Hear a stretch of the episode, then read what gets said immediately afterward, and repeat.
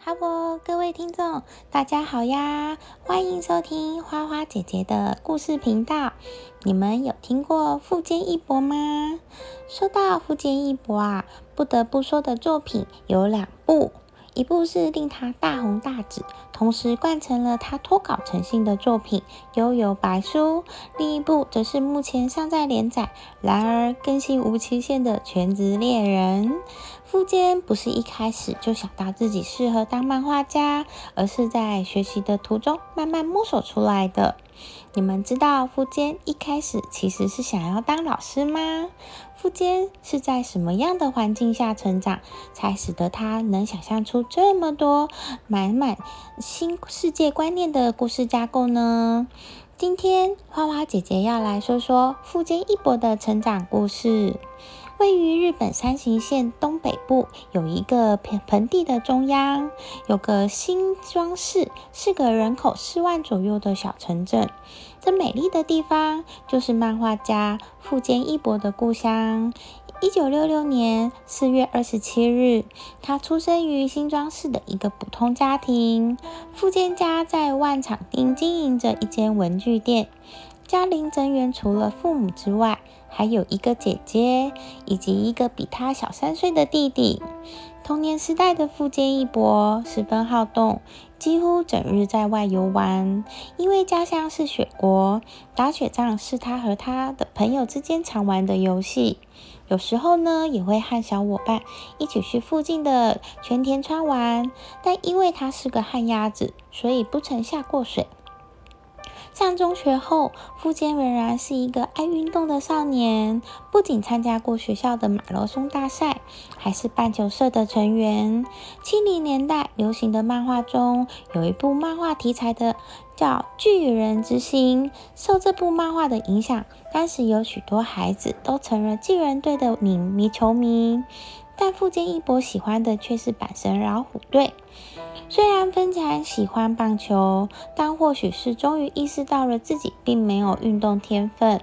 上高中之后，富坚义博就转变了课外活动的路线，加入了美术社。受到爱好绘画的父亲影响，富坚义博对画画有异于常人浓厚的兴趣。从小学时代开始，就在各种比赛中获奖。因此，也逐渐对自己的画工有了自信。发现身边还有比自己画得更好的同学后，富坚义博受到了触动，从此更加努力地练习绘画。无论是在家里还是在学校，都画个不停。就这样，兴趣逐渐成为了他的理想。长大后，想要一直画画就好了，脑海中也一直浮现出这个念头。因此，富坚决定要将来当一个美术老师，怀抱着成为中学老美术老师的理想。高中毕业后，富坚一博离开家乡，来到山形县最大的城市，就读山形市大学。他所就读的山形大学教育部美术学科教育学部，相当于中师范类的学校。但富坚一博在实习期间，第一次登台讲讲座时，面对学生们的视线，却紧张的什么都说不出来。由此，他认真考虑到自己可能并不适合做老师，于是呢，开始认真考虑走自己喜欢的漫画这条路。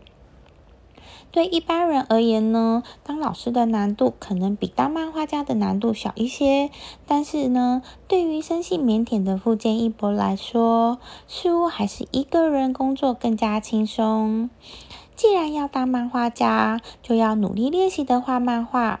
但是，身为一个美术专业的大学生，富坚义博不仅平时要上课，业余时间还要参加学校的美术社团、参加学生作品展等等，时间也并不是那么充裕。所幸呢，山形市并不是比东京物质上的诱惑还是比较少的，在没有社团活动的日子下。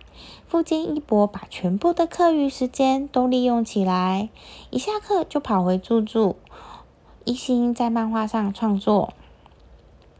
在日本呢，如果想要在商业漫画杂志上出道，做职业漫画家，主要有两条路可以走：一是直接上各大漫画杂志定期举办的新人奖投稿；二是给其他的职业漫画家当助手，累积经验。但是因为最著名的漫画出版社几乎都集中在东京为中心，所以职业漫画家的工作室也都设在东京一带。对于在山形上大学的富坚义博来说，给别人当助手并不太现实，所以他选择了投稿。富坚最初选中的是集英社的青年漫画杂志周刊《Young Jump》，但投稿如石沉大海。于是呢，他改向读者年龄定位较低的周刊《少年 Jump》投稿。当时《Jump》一共有三项新人奖。分别是每半年一届的首总奖和次总奖，以及每月一届的 Hub Step 奖。富坚义博的漫画之路就是从 Hub Step 想正式开始的。Jump 毕竟是日本发行量最大的漫画杂志，想在上面一展才华的青年作者犹如过江之鲫。为了在无数的稿件中尽可能的吸引评委和编辑的注意。许多新人都会给自己起一个非常奇怪的名字，年轻的富坚义博也不例外。他给自己起的笔名是“鸟流叶母屋”，不知道这个笔名是否起了作用。节十一月的时候，捷报传来，成为了他的第一篇获作获奖作品。而这还只是他向 Jump 的第一次投稿，但也展现出了富坚的漫画才能。富坚在日本漫画史上应该算是一个标新立异的作者，有事没事就可以休刊，编辑也不敢催促他。嗯，完全表现出有能力的人就是可以任性的一个特质。富坚义博的成长，今天就先说到这里。那如果呃大家对于富坚义博觉得很感兴趣，下次呢花花姐姐就来说说富坚义博的作品。